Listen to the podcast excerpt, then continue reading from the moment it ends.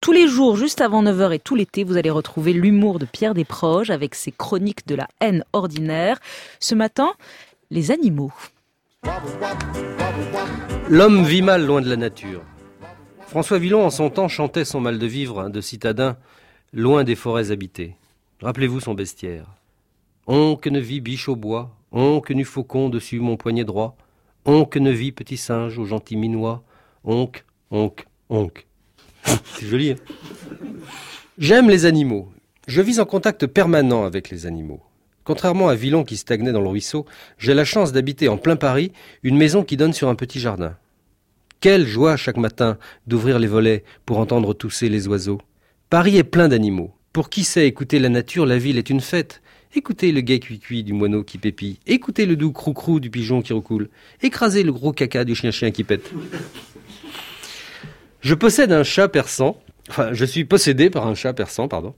Indépendance et fierté, le chat n'est que noblesse. Particulièrement le persan, car les persans se prennent tous un peu pour le chat. J'ai su tempérer la sublime arrogance du mien. Je lui ai coupé la queue et je l'ai tordu comme un caniche. Vous savez, juste laisser la fraise et les pâtes à pompons. En plus, je le fais dormir dans le frigo pour lui redire un peu la démarche. Il y a gagné en humilité ce qu'il a perdu en grâce. Depuis que le berger allemand le sodomise dans sa sûre, sa majesté féline a la couronne un peu penchée. Tous les animaux sont utiles à l'homme, et pas seulement parce qu'ils nous aiment, qu'ils nous gardent ou qu'on les bouffe.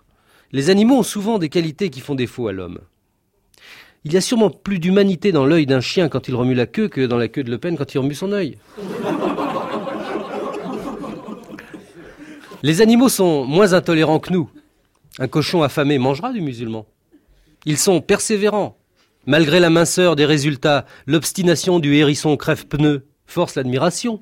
Et comment ne pas louer la sobriété de la camelle, qui peut tenir 60 jours sans fumer de cameau Ou l'admirable pudeur de l'anaconda, qui peut se masturber sans bouger les genoux, non seulement parce qu'il n'a pas de genoux, mais parce que, et ça c'est authentique, je le tiens du regretter Trémolin, il lui reste à l'anaconda de l'époque où il était quadrupède deux embryons de papates enfermés sous la peau à hauteur des génitoires, ce qui lui permet donc de se chatouiller de l'intérieur à l'abri des gelées matinales et sans risquer des coups de bâton sur la gueule quand il croise un flic au bois de Boulogne.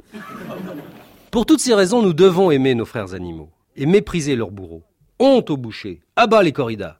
Je le dis sans joie, car j'aime le peuple espagnol, ce peuple fier et ombrageux avec un tout petit cul pour éviter les coups de corne. À mort les bouchers, à mort les matadors, à mort la mère Bardot, qui ne craint pas de s'exhiber en pull de laine arraché poil par poil sur le dos du mérinos innocent. Dieu merci, il y a une justice.